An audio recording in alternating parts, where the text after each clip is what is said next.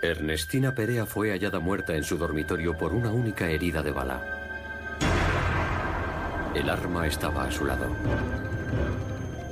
Después de examinar las pruebas forenses, se determinó que se trataba de un homicidio. Pero ¿podrían interpretarse las pruebas de forma distinta? La vida de un hombre estaba en juego.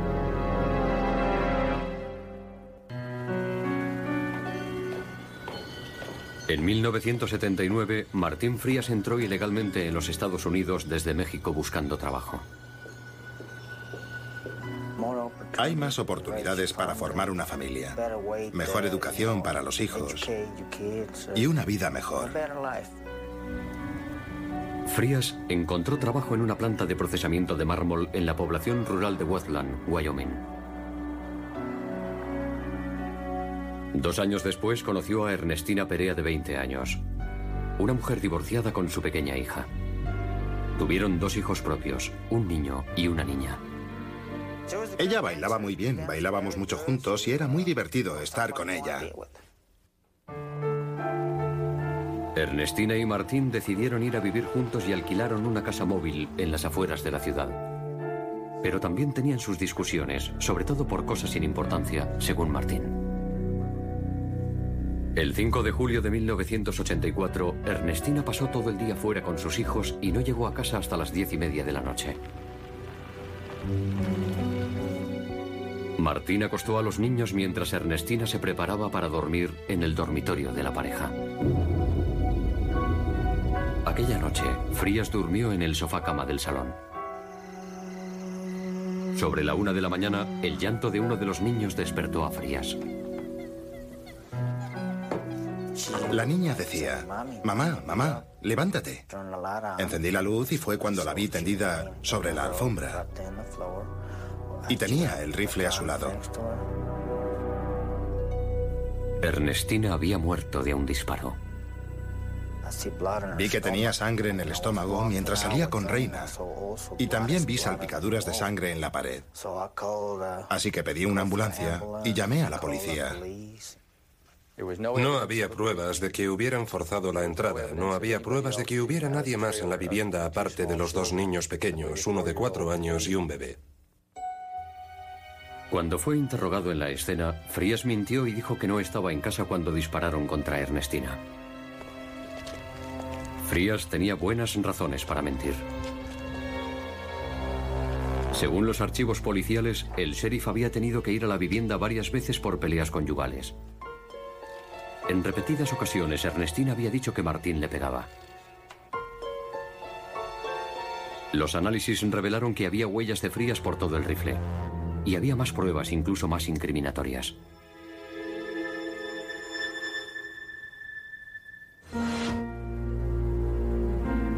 Cuando Ernestina Perea fue hallada muerta por una herida de bala, su marido por lo civil, Martín Frías, negó haber estado en la vivienda cuando se produjo el disparo.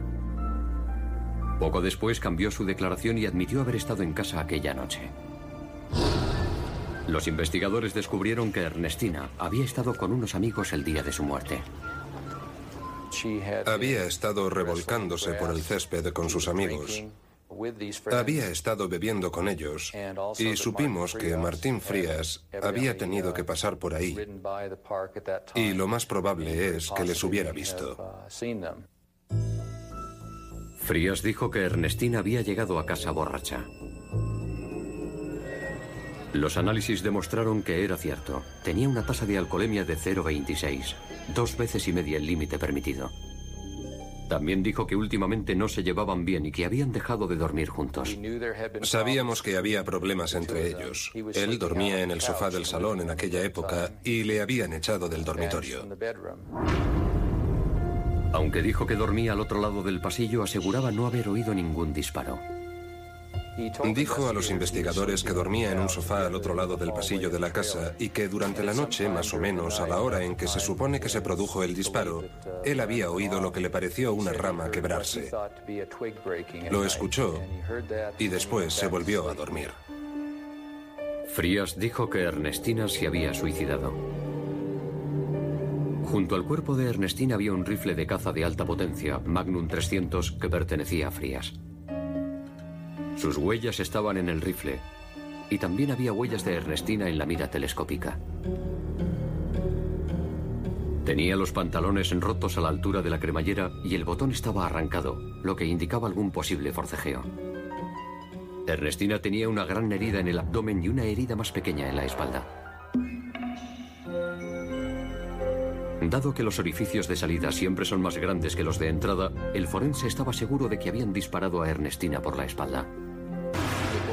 La bala había entrado por un orificio de un centímetro aproximadamente. Había golpeado las vértebras, había atravesado el cuerpo y había salido por el abdomen, por la parte delantera. Otro dato que apoyaba la teoría del homicidio era la prueba de la camiseta de Ernestina. Por dentro de la camiseta había una gran cantidad de sangre, por supuesto, y de tejidos. Pero también encontré fragmentos de hueso y fragmentos de la bala que se desintegró al atravesar el cuerpo. Una prueba, según el doctor Stone, de que habían disparado a Ernestina por la espalda. Los resultados de la autopsia demostraban lo mismo. Los resultados de la autopsia confirmaron que la bala había entrado por la espalda y había salido por delante. Y no había ningún resto de pólvora en la parte delantera de la camiseta que debería aparecer si se hubiera suicidado. No encontraron ningún resto en la parte delantera ni en la parte trasera de la camiseta. Eso indicaba que el arma estaba al menos a 70 centímetros o un metro de distancia, según las pruebas. Frías negaba haber asesinado a su mujer y destacaba el hecho de que tenía el brazo derecho roto y que él no podría haber disparado el rifle. Sea como fuere, la muerte de Ernestina fue declarada como homicidio. Basándose en las pruebas forenses, la acusación consideraba que Frías y Ernestina tuvieron una pelea cuando ella llegó a casa. Un fuerte tirón por detrás le rasgó los pantalones produciéndole lesiones en el abdomen. Cuando Ernestina se levantaba del suelo, la acusación dice que Frías le disparó por la espalda. La sangre salió despedida de su cuerpo salpicando la pared que tenía delante. Al caer al suelo, su cuerpo se retorció a consecuencia del disparo y quedó de espaldas. La acusación decía que Frías había dejado el rifle en el suelo para que la muerte pareciera un suicidio. No pensaban que la escayola de Frías fuera un impedimento para manejar el arma. Fue como si se me cayera el mundo entero encima. Era una auténtica pesadilla. Y decía, Dios mío, ¿por qué yo? No sé, me quedé de piedra. No sabía qué hacer. Martín Frías fue acusado del asesinato de su mujer. Ya que no podía pagar un abogado, el tribunal le proporcionó uno de oficio. En aquel momento, los defensores públicos utilizaban el mismo laboratorio de criminología que usaba la Fiscalía. La muerte de Ernestina ya se había declarado como un homicidio. El abogado de Frías intentó encontrar alguna otra explicación para la muerte de Ernestina, pero no lo conseguía. No nos gustaba la forma en que iba a ir todo el proceso. Recuerdo que hablé con un investigador de la defensa llamado Walt Carroll antes de que empezara el juicio sobre lo mal que se le presentaban las cosas a Martín. Y no se equivocaban. El jurado condenó a Frías por asesinato en segundo grado y le sentenciaron a pasar de 25 a 35 años en prisión. Pero la historia no acaba aquí.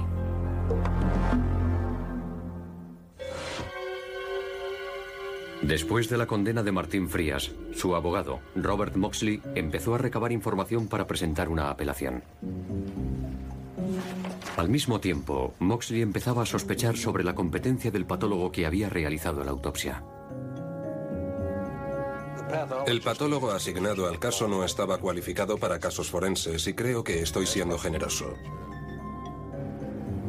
Así que le pidió al doctor Robert Lantz, un experto independiente en heridas por arma de fuego, que analizara la camiseta de Ernestina. Yo usé una técnica mucho más sofisticada y mucho más moderna en la que empleamos un microscopio electrónico con emisión de rayos X. Se trata de un aparato mucho más sensible para detectar restos en heridas de bala. Y comprobé por los residuos que la bala había entrado claramente por delante. Había atravesado todo el abdomen y había salido por la espalda. Aquello contradecía las pruebas realizadas por el Laboratorio de Criminología del Estado, que no había encontrado ningún resto de pólvora en ninguna parte de la camiseta. Las pruebas que se habían hecho en el laboratorio de criminología solo eran análisis químicos bastante obsoletos, en los que cabe la posibilidad de cometer un pequeño error y no encontrar ningún residuo significativo. De repente, la versión de Frías en la que afirmaba que Ernestina se había suicidado ya no parecía tan inverosímil. Pero Frías seguía entre rejas.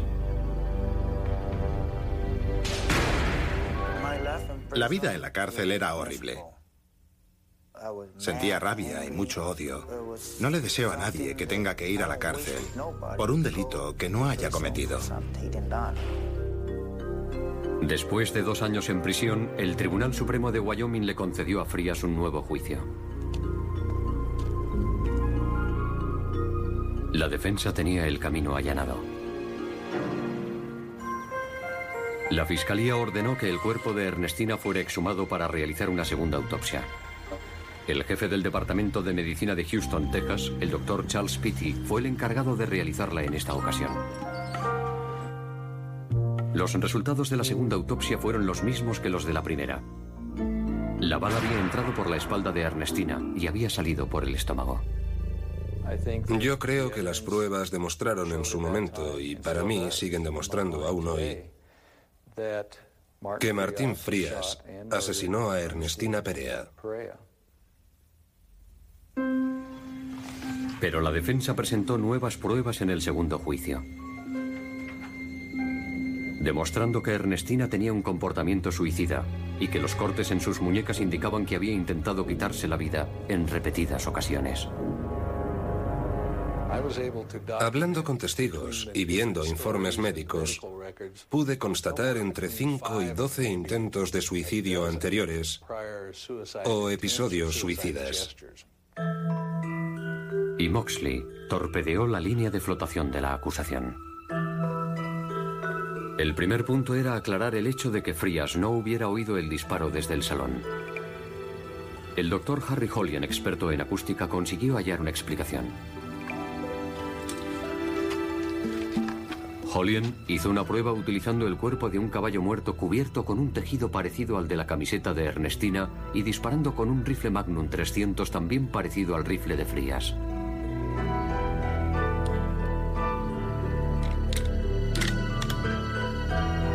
Primer disparo, a un metro del caballo, hizo un gran estruendo. Disparando el rifle al aire libre, registramos niveles de entre 110 y 120 decibelios, lo que es mucho. Y además sonaba claramente a un disparo. Pero cuando pusieron el cañón del arma contra la tela y la piel del caballo, el sonido era muy distinto. El disparo no suena como un arma de fuego, suena más bien como alguien que le da una patada a una pared o una patada a un mueble, y la intensidad era mucho más baja. El sonido era muy parecido al que Frías declaraba haber escuchado el día de la muerte de su mujer. Judy Bunker, una experta en salpicaduras de sangre, analizó las manchas que había en la pared a solo 45 centímetros del suelo. Según ella, las manchas demuestran claramente que Ernestina estaba sentada en el suelo, con el rifle apoyado en el estómago cuando se efectuó el disparo. Por los fragmentos de la bala que quedaron en la pared, por su posición y por la salpicadura de sangre que también había en la misma pared, y además por el lugar donde tenía las heridas, lo más lógico es concluir que estuviera de rodillas o sentada cuando se hizo el disparo. Y no encontró ningún rastro de sangre que indicara, tal como sostenía la acusación, que habían disparado a Ernestina por la espalda y su cuerpo había girado en el aire para caer de espalda sobre el suelo.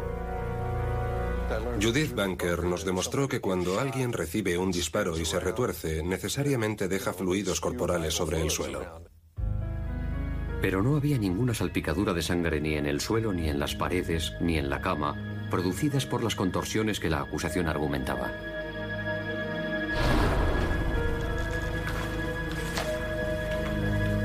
La teoría de la defensa era que se trataba de un evidente caso de suicidio. Ernestina había apoyado el cañón del rifle contra su estómago con una mano y se había inclinado hacia adelante para apretar el gatillo con la otra.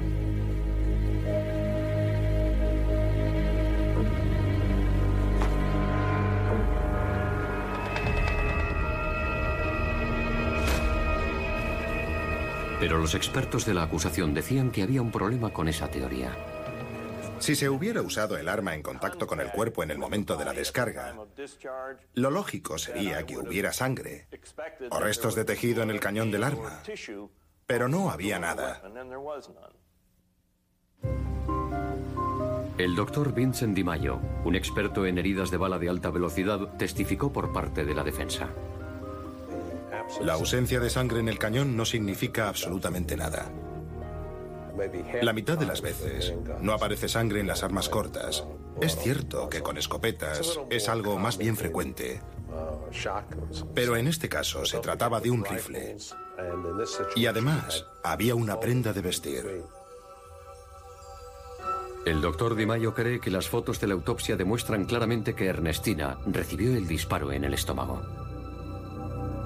Cuando se dispara un arma, Sale una llama por el cañón del arma que está a más de 700 grados de temperatura. Y salen gases y hollín.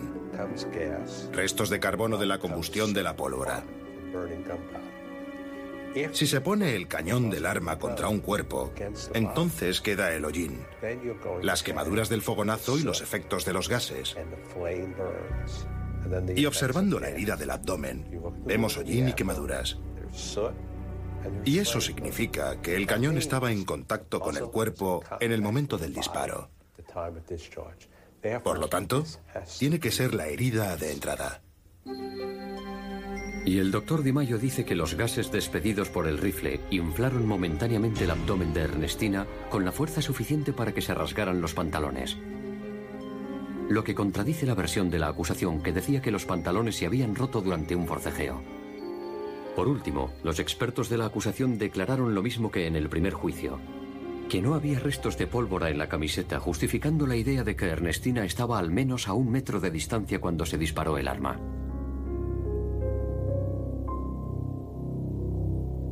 La defensa presentó la prueba del microscopio electrónico para demostrar que sí había restos de pólvora en la camiseta.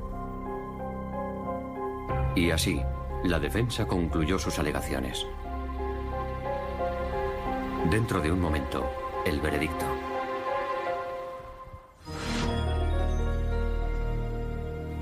En el segundo juicio de Martín Frías por asesinato se presentaron al jurado dos teorías muy distintas. La teoría de la acusación era que Martín Frías había disparado a Ernestina por la espalda cuando se levantaba del suelo después de una pelea. Después del disparo, el cuerpo de Ernestina se retorció en la caída, lo que explica el que quedara tendido de espaldas. La defensa sostenía que Ernestina estaba sentada en el suelo, el rifle estaba al revés y que había usado una mano para sujetar el cañón y la otra para apretar el gatillo.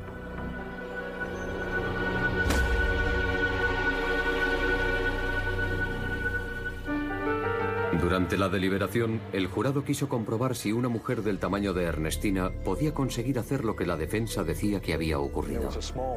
Había una mujer menuda entre el segundo jurado que llevó el arma a la sala del jurado y se sentó en el suelo para intentar demostrar mi teoría. Y luego me dijo que había puesto los dedos justo en el mismo lugar de la mira en que estaban las huellas de Ernestina y en la misma posición. Al cabo de dos horas y media, el jurado alcanzó un veredicto. Inocente. Yo no pongo en duda la competencia del jurado. Entiendo que tuvieran sus dudas sobre quién tenía la razón, sobre cuál era la teoría correcta. Y en nuestro sistema jurídico está claro, y es como debe ser. Si se produce un empate o no hay consenso, lo importante es demostrarlo más allá de cualquier duda razonable. Y creo que el jurado no exculpó a Martín Frías porque creyeran que era inocente. Yo creo que le exculparon porque no se pudo demostrar su culpabilidad más allá de cualquier duda razonable. Me sentí muy feliz, pero también me entraron ganas de llorar. Nos abrazamos y bailamos un poco por la sala. Fue un bonito momento. Martín Frías ahora vive en el sur de California. Es ciudadano de los Estados Unidos y ha intentado recuperar la custodia de sus hijos. Pero ellos siguen con la madre de Ernestina en Wyoming. He vuelto a casarme y tengo un buen trabajo. No puedo quejarme. Gano el dinero suficiente, tengo una hija pequeña y disfrutamos de la vida. Los expertos forenses que colaboraron con Robert Moxley en el segundo juicio lo hicieron sin ningún afán de lucro. Toda la comunidad forense se puso a mi servicio en este caso y se aseguraron de que tuviera todo el apoyo necesario y todo el asesoramiento necesario. Hubo toda clase de personas que se ofrecieron para asegurarnos de que se hiciera justicia en este caso. La justicia norteamericana sí funciona. Es mejor de lo que pensaba.